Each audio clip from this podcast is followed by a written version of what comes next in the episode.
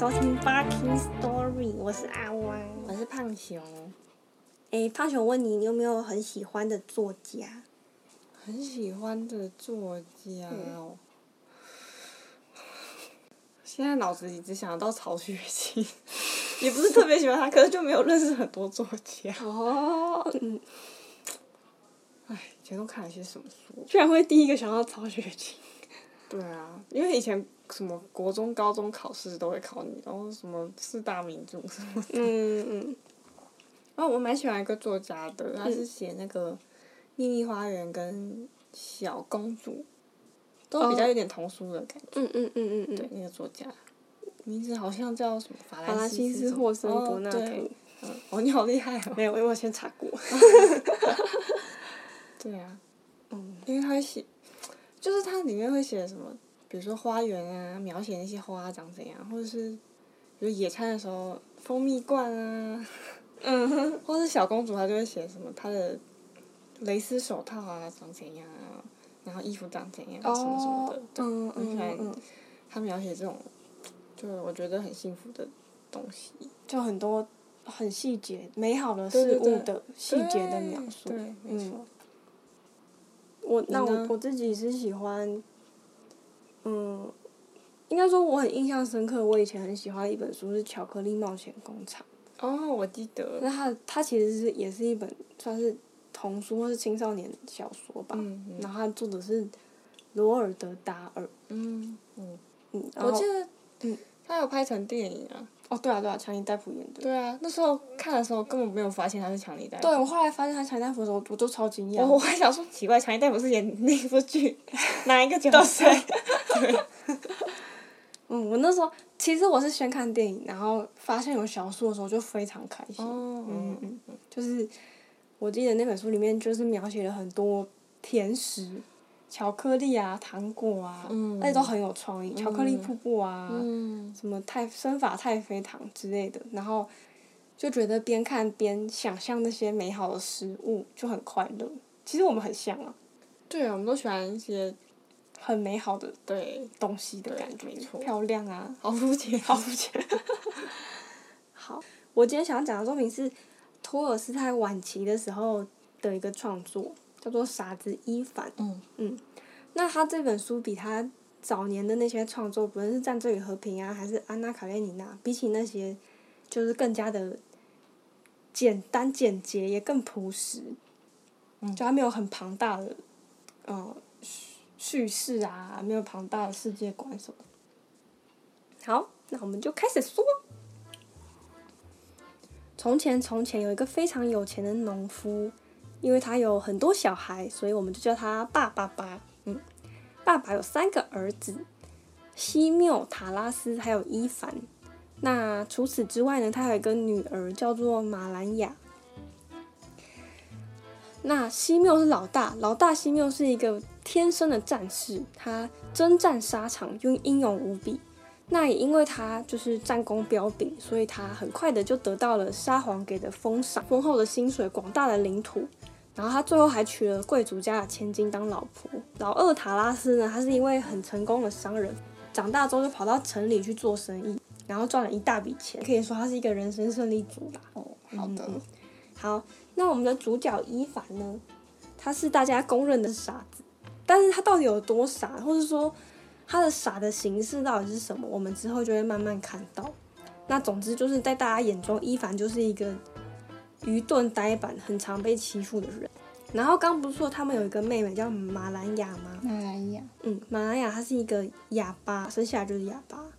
好，那是在那个年代呢，一个残疾的人他想要结婚，尤其是如果是一个女生，然后想要找到老公，是一件非常困难的事情。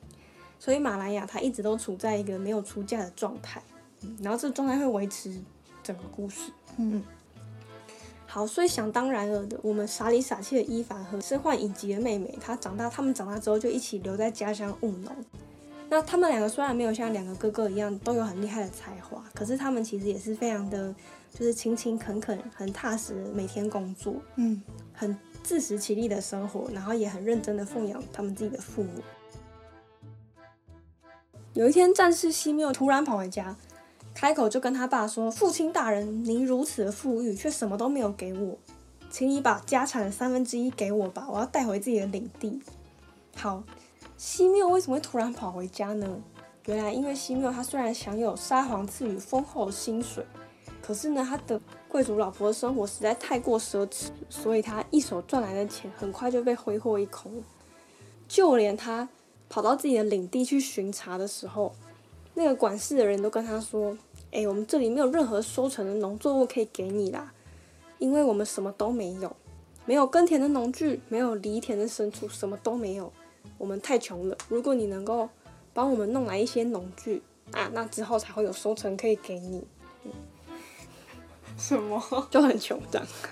感觉战士也没有在管事了。对啊，西缪，对对对，所以他就冲回家，张口就向他爸爸要了三分之一的家产。嗯，老爸一听啊，直接怼回去：“哎、你从来没有给家里任何东西过啊，你凭什么要三分之一呀？哎，这样不是委屈了伊凡还有你妹吗？”那西缪就回答说：“啊，老爸，他毕竟是一个傻子啊，啊，妹妹又是一个嫁不掉的哑巴，他们要这么多钱干嘛？”那老爸听完呢，老爸就转身看看伊凡，然后说：“哎，不然我们看看伊凡怎么说好了。”伊凡说：“嗯，好吧，你就让他拿吧。啊，嗯，人太好了。既然伊凡都这么说，老爸就没有什么意见啊。”战士西缪就很高兴的带着自己三分之一的家产回到他的领地。好，既然是经典的三兄弟情节，所以我们可以猜到接下来会发生什么事。你要不要猜一下？老二也回来要家产，没错，他是自己觉得钱不够。虽然我已经有很多钱，但我觉得钱不够多啊，还可以再更多。好，反正老爸回答也是一样的，家里的东西都是伊凡耕种赚来的，那你自己在外面赚那么多，却什么都没有给家里，这样实在是太委屈你弟跟你妹了。他这个拿钱理由比较说不过去啊。对啊，对对对。那塔拉斯跟他哥哥也是一样回答，塔拉斯就说伊凡就是一个傻子，根本就没有人要嫁给他。然后妹妹是个哑巴，她也根本不需要那么多东西，就分给我吧，这样。然后他就转头直接跟伊凡说：“哎，伊凡，这样好了，拿这些耕田种地的器具呢，我都不拿给你用，哎，但是你直接把你已经收成的谷物分给我一半啊。至于牲畜嘛，就把家里那匹灰色的公马分给我好了，反正你种田也用不到。”好，那这是傻子伊凡的第一段故事。可以发现，在这要家产的过程中，还算是平静啦，就是没有打打闹闹啊，或是你死我活。显然他作者作者没有想要走写，就是狗血路线。对，好，但是呢，我们的反派要登场了。那这个反派呢，他看到伊凡三兄弟如此相亲相爱，很和和气气的就分家了。这个反派非常不高兴。那你要不要猜一下是谁？谁？该不会是哑巴妹妹吧？不是，三，因为大家三份家产不包含他。不是。反派谁呀、这个反派很有名，在很多的文学作品里面都有出现。该不会你是说俄罗斯的反派啊？该不会是那个不是不是全世界的反派？美国人？不是，不是，他说全世界巫婆，巫婆，哦，有点那个路线，有点那个路线。巫师，再邪恶一点，或者说巫婆、巫师有可能是头头。魔鬼哦。对，没错。哦，好哦。这魔鬼不是普通的魔鬼，他是一个非常嗯老奸巨猾、经验丰富的魔鬼，所以呢，我们就叫他老魔鬼。老魔鬼呢就觉得什么居然没有让这一家人在分家产的时候争吵分裂，实在是太不甘心了。他就把自己的三个徒弟给找来，想要好好的把这伊凡一家给弄一弄。所以老魔鬼就这样说，他就说。哎，这三个兄弟他们本来应该要互相争吵的、啊，居然在那边给我和睦相处，兄友弟恭，太可恶了！哎，你们三个去去对付他们三兄弟，让他们吵架吵到想要把彼此的眼珠给挖出来。好生动的形容。谢谢谢。好，那老魔鬼就问小魔那些小鬼就说：“嗯，这样你们打算怎么做呢？哎，如果是你，你会怎么做？”你说如果是小魔鬼，对，我我就会在他耳朵旁边怂恿他说，就是可能这个兄弟不好啊之类的。哦，假扮成他自己内心的声音。对啊，我蛮有，我觉得也蛮聪明的。嗯，好，小魔鬼他们也很聪明，他们就回答说：“我们会先让他们兄弟各自破产，就穷到连食物都没有，那他们到时候就一定会拳脚相向。”嗯，那老魔鬼看就觉得，嗯，这些小鬼们好像心中蛮有谱的，嗯，感觉调教有成，嗯，不错不错，就说很好，那你们就赶快去吧。如果你们没有成功的离间这三兄弟，那我就把你们就不要回来了。对我把你们皮都剥了，这样。接到命令的三个小魔鬼呢，他们就迅速相约在沼泽见面。那这沼泽算是小魔鬼他们的一个沙盘推演，然后资讯交换的地方。所以这次聚集呢，其实他们心中都有一个底，他们觉得老魔鬼这个挑拨离间的任务里面呢，有一个人的任务会是最简单的。伊凡的？没错，那就是傻子伊凡。所以他们一来到沼泽就开始争，三个人都想要负责对付伊凡。嗯，哦，这故事也蛮有细节。对啊，嗯我以为只是单刚刚这样听起来，竟然出现了魔鬼这种角色，我以为很 就是很很童话。对，那他们就争来争去，吵个没完没了。所以最后他们都同意啊，还是用抽签来分配好了。分配好对象之后呢，就决定把这个回沼泽集合的日子也讲好，这样他们到时候回沼泽的时候就会知道谁已经完成任务了，很轻松。那谁还没有完成任务，需要其他人帮忙。那时间过得很快，咻一下就来到了这个回沼泽报告进度的日子啊，很快吧没没有 没有叙述怎么破产，啊！有啊有啊有啊，但是是透过这些小鬼嘴巴讲出来的。所以他们是剧情推动大师。没错。只见从战士西缪那里回来的小鬼非常得意洋洋的走进沼泽。他说：“嘿，我的任务啊，进行的非常顺利。明天一到，我这个西缪就会回家找他爸去了。”他说：“首先，我让西缪夸下海口，承诺撒谎说可以替撒谎征服全世界。”撒谎高兴，立刻就指派他当指挥官去攻打印第安酋长。当两军对战的时候呢，小魔鬼就说：“我在晚上的时候，先偷偷的把西缪部队的火药全部弄湿，然后再跑去找印第安酋长，替他用麦秆变出成千上万的士兵。麦秆就是麦子的茎部。在开战的时候，西缪的士兵一看到这些麦秆士兵从四面八方围过来，他们就开始害怕。西缪就赶快对士兵下令说：“你们不要逃跑，赶快射击！”可是不论这些士兵怎样扣动他们的扳机，就是无法发射。所以这是一个已经有步枪的年代了。对，大炮啊，大炮，大炮也有。士兵都大惊失色，落荒而逃了。所以西缪就打了一个败仗，从此名誉扫地。沙皇就把他的领地给收回来，而且明天就要把他处以死刑。啊！小魔鬼就说：“所以呢，只要在一天，我的任务就完成了。我明天会把西缪从地牢中救救出来，让他可以逃回家。”然这个有意义吗？我觉得他已经够惨了耶，应该已经符合大魔鬼的那个。不知道，大魔鬼想要大家争吵不和平，这样他好像不只想看到一个人失败。小魔鬼就说：“啊，我明天就忙完了，说吧，你们两个谁需要帮忙？”然后另外一个小鬼呢，就是从塔拉斯那里回来的小鬼，他也开始讲述自己的任务的进展。他说：“哎，我呀，我不需要帮忙啦，我这边也进展的很顺利。塔拉斯呢，嗯，也活不过这周了。我做的第一件事情就是让他的肚子越来越大，然后让他心生嫉妒。变胖了？好，我这边要先打岔一下。哦，其实，在原著里面，伊凡家的三兄弟，作者有给他们每一个人有一个专属的称号。然后在故事一开始介绍角色的时候，就是作者是连称号一起介绍的。塔拉斯的称号是大肚皮，哦，所以整个连在一起就是大肚皮塔拉斯这样。所以一开始在书本里面角色介绍的时候，原著是这样说的：很久很久以前，农夫有三个儿子，战士西缪、大肚皮塔拉斯跟傻子伊凡。那为什么不一开始就这样讲？没错，因为我一开始看书的时候看到大肚皮塔拉斯，我就感到非常困惑，为什么要强调他是大肚皮？因为他有大肚皮呀、这 有什么好困惑？干嘛怀疑作者？你 前面在拖台前。因为战士希望他真的是一个战士啊，然后傻子一凡真的是一个傻子。大肚皮他是真的有个大肚皮，不行。我那时候就真的很不，对啊，我就是想太我太做作了，我想太多了。我你都这样说了，那我接受。我那时候是真的很不懂，就是难道这个名字有什么特别的含义吗？我觉得印第安人的出现才有特别的含义。所以我在写这个文稿的时候，我就去找一些资料，我想要知道大肚皮真正的含义。真是够了。然后呢？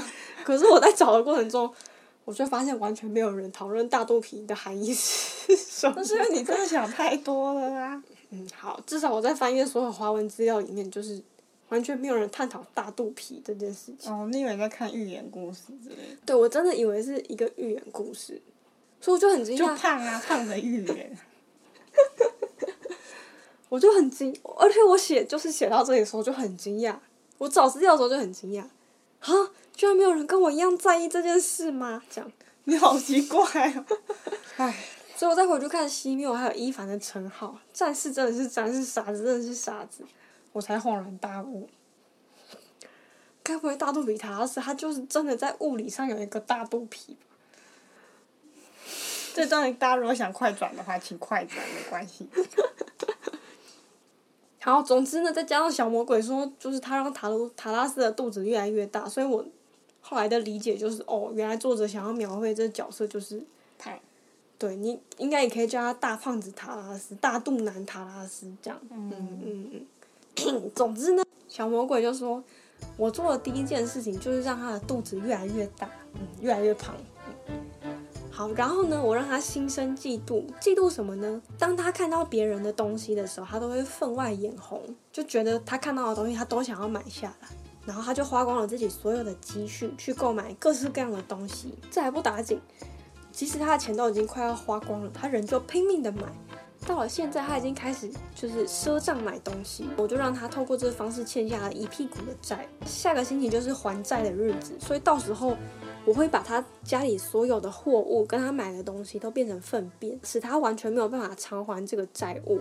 那他应该就会回家找他爸。前两个小鬼说完之后呢，转头来问这个抽到伊凡的小鬼进展如何。小鬼就说：“哎、我这边不怎么顺利。